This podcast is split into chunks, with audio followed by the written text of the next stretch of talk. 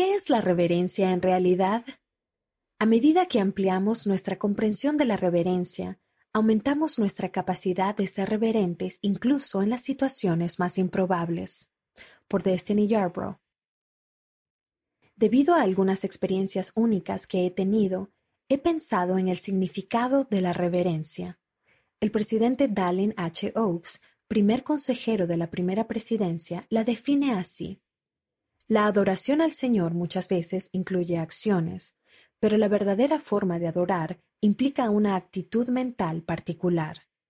La actitud de adoración provoca los sentimientos más profundos de fidelidad, veneración y admiración.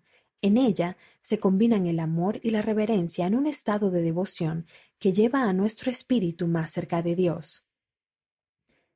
¿Qué se le ocurre cuando piensa en la reverencia? Se considerarían las siguientes situaciones reverentes o irreverentes en una reunión sacramental? 1.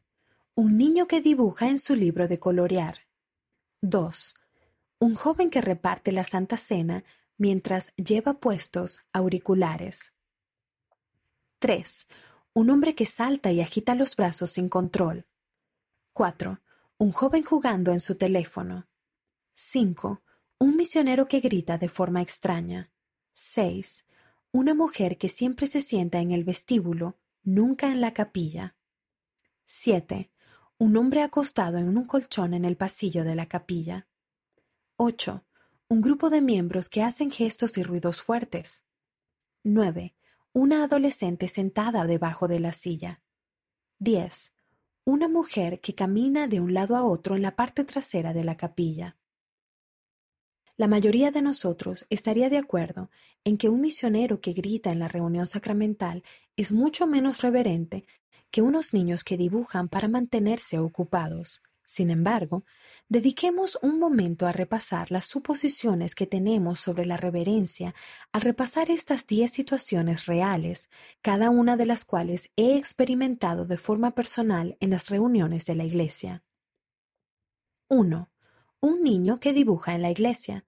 Esta práctica es común y casi todos los miembros la aceptan con facilidad. Por lo general, sabemos que no es algo irreverente a menos que nos dejemos distraer por ello.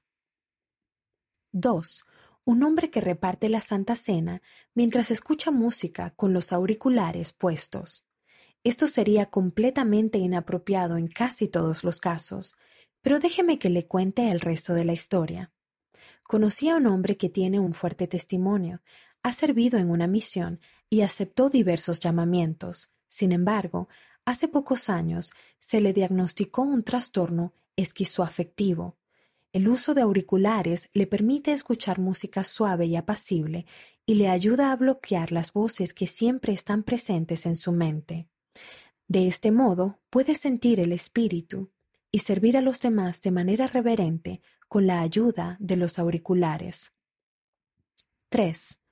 Un joven que salta y agita los brazos sin control. El resto de la historia. Este hermano con autismo, que no se comunica verbalmente, se entusiasma cada vez que ve al obispo en el estrado y comunica su estado de ánimo moviendo las manos y saltando. 4. Una joven jugando en su teléfono. El resto de la historia. Esta hermana combate su ansiedad social al jugar en silencio en el teléfono. De hecho, es más capaz de escuchar y captar con reverencia los mensajes de los discursantes porque su ansiedad se centra en otra cosa. 5. Un misionero que grita de forma extraña. El resto de la historia. Mientras estaba en el centro de capacitación misional, un misionero de mi zona tenía síndrome de Tourette. De forma periódica, Gritaba en clase, en el comedor y en las reuniones de la iglesia. Sus gritos no se consideraban irreverentes. En poco tiempo nos dimos cuenta de que estaba preparado para servir, deseoso de compartir el Evangelio y lleno del Espíritu. 6. Una mujer que cada semana se sienta en el vestíbulo y nunca en la capilla. El resto de la historia. Cuando yo trabajaba para la iglesia en Salt Lake City, una hermana escribió a nuestra oficina de servicios para personas con discapacidad sobre su experiencia con el trastorno de estrés postraumático debido al servicio militar. como el sonido de un teléfono celular, móvil u otro ruido repentino podían provocar que reviviera una escena traumática, nunca se sentaba en la capilla para no lastimar a nadie sin querer. 7. Un hombre acostado en un colchón en el pasillo. El resto de la historia. Cuando me mudé a un nuevo barrio, me sorprendió ver a un hermano acostado en una camilla de hospital dentro de la capilla. Ese hombre tenía muchas discapacidades y solo podía asistir a la iglesia de esa manera. De inmediato me di cuenta de que eso era algo típico en ese barrio y me adapté rápidamente. El hecho de que él estuviera allí no era una conducta irreverente, sino todo lo contrario. Después de todo, ¿No sanó el Salvador a un hombre que sus amigos habían bajado en una cama a una casa llena de personas? 8. Un grupo de miembros que hacen ruidos fuertes y gestos exagerados. El resto de la historia. Las congregaciones de personas sordas pueden ser ruidosas para los asistentes que oyen. Para la comunidad de personas sordas no es irreverente que alguien emita ruidos, se ría o tosa fuertemente, pero se considera irreverente que los miembros hagan señas sobre cosas mundanas durante la reunión sacramental. 9. Una adolescente sentada debajo de las sillas. El resto de la historia. Cuando yo era adolescente, una de las jóvenes de mi edad siempre se sentaba debajo de la silla en clase. Esa joven hermana se crió en muchas casas de acogida, tutelares, y solo se sentía segura en una zona cerrada. Desde entonces me he dado cuenta de que no podemos esperar que los alumnos aprendan si están en modo de lucha, huida o parálisis. Para aprender, los alumnos deben sentirse seguros y, lo más importante, deben sentir el amor del Salvador. 10. Una mujer que camina de un lado a otro en el vestíbulo.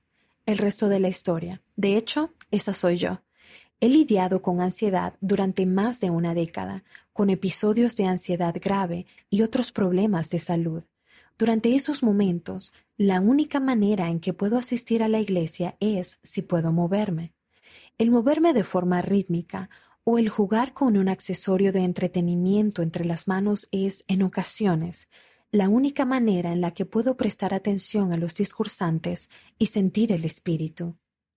Satanás aprovecha el hecho de que no siempre conocemos el resto de la historia y que no siempre sabemos los desafíos que afrontan nuestros hermanos y hermanas a diario. Él desea que olvidemos que la mayoría de los miembros están haciendo lo mejor que pueden, independientemente de lo que parezca a los demás. Las situaciones que enumeré antes pueden ser poco comunes, pero representan las muchas dificultades personales que otros miembros están afrontando al asistir a la iglesia. Creo que a Satanás le agrada que creamos que las dificultades, diferencias o debilidades de los demás inhiben nuestra adoración personal. En realidad, he descubierto que es precisamente en esos momentos de aparente interrupción que se me enseña más acerca del amor de mi Salvador. Lo que he aprendido sobre la reverencia. 1. La reverencia es tanto una elección como una habilidad. Depende de mí sentirme reverente. Con demasiada frecuencia no me siento reverente porque dejo que me distraigan.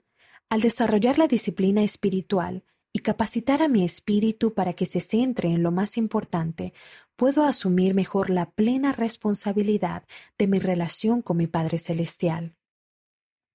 2. La reverencia no es lo mismo para todas las personas.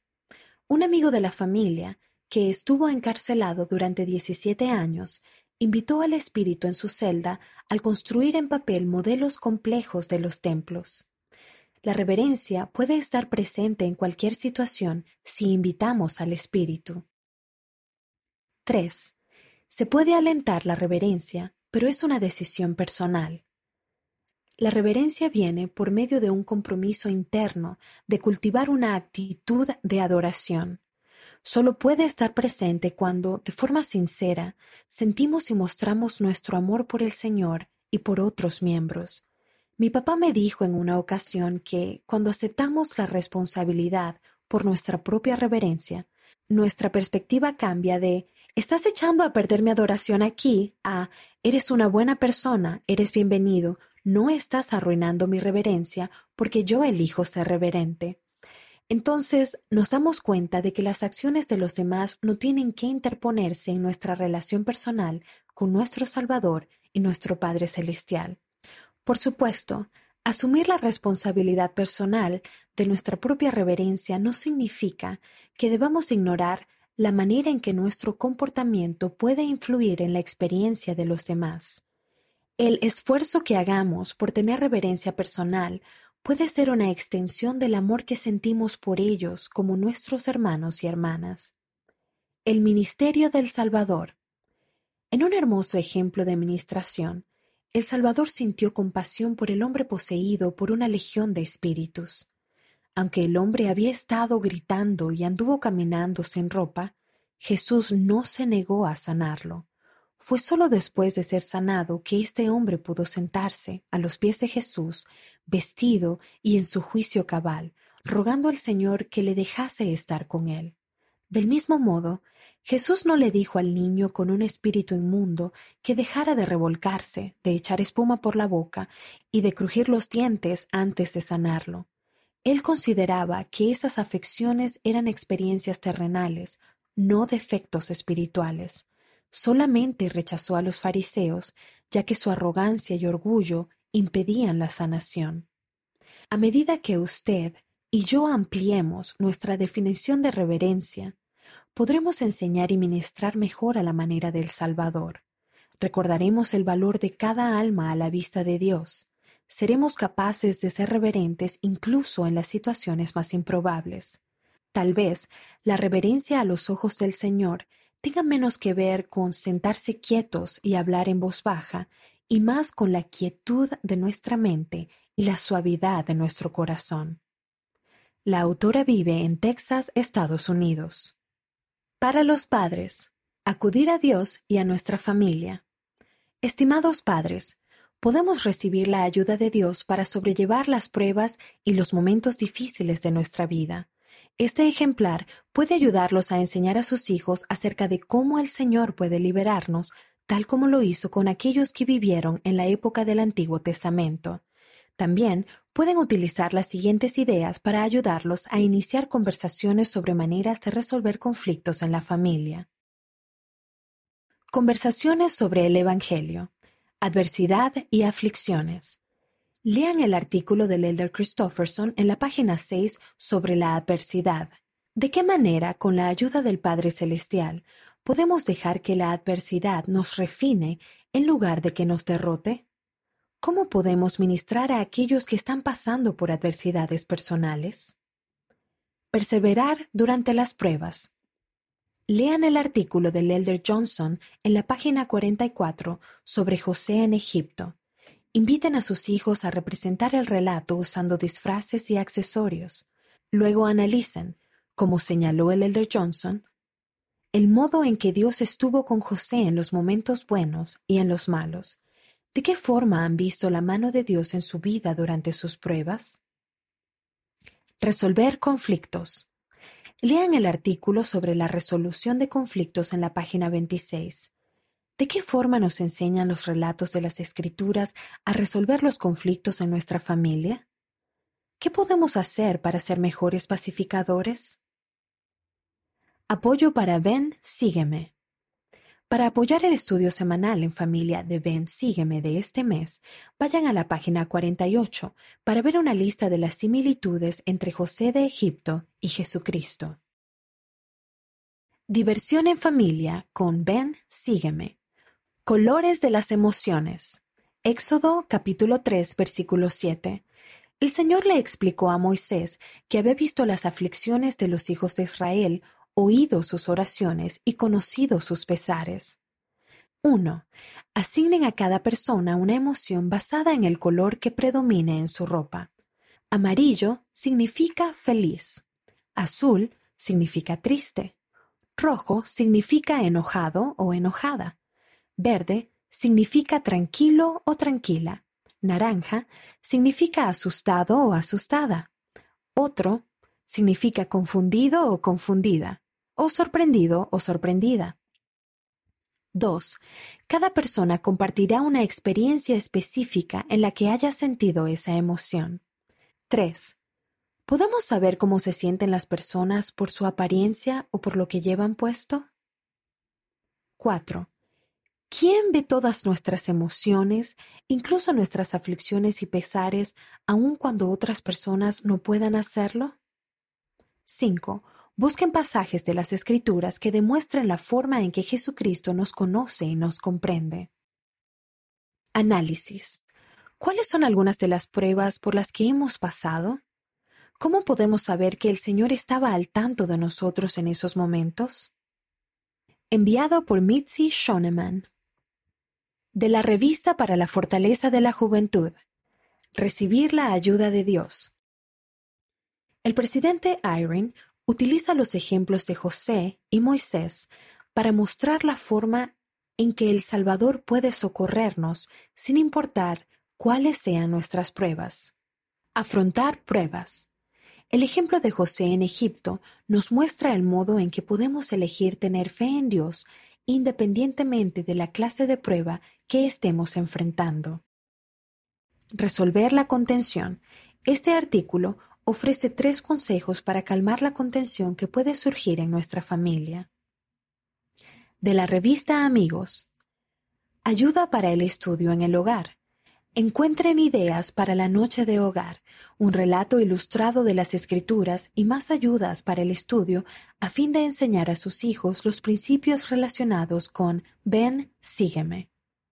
Prepárense para la conferencia. Encuentren actividades que sus hijos puedan hacer mientras escuchen la conferencia general el mes próximo. Es bueno compartir. Utilicen el relato con láminas y la actividad de la página 44 para ayudar a sus pequeñitos a que aprendan a compartir con los demás. Tarjetas del Antiguo Testamento. Coleccionen dos tarjetas nuevas con héroes de las escrituras del Antiguo Testamento. Amor en el hogar. Utilicen la página ¿Qué piensas? de este mes en la sección para niños mayores a fin de ayudar a sus hijos a aprender a resolver conflictos y a llevarse mejor.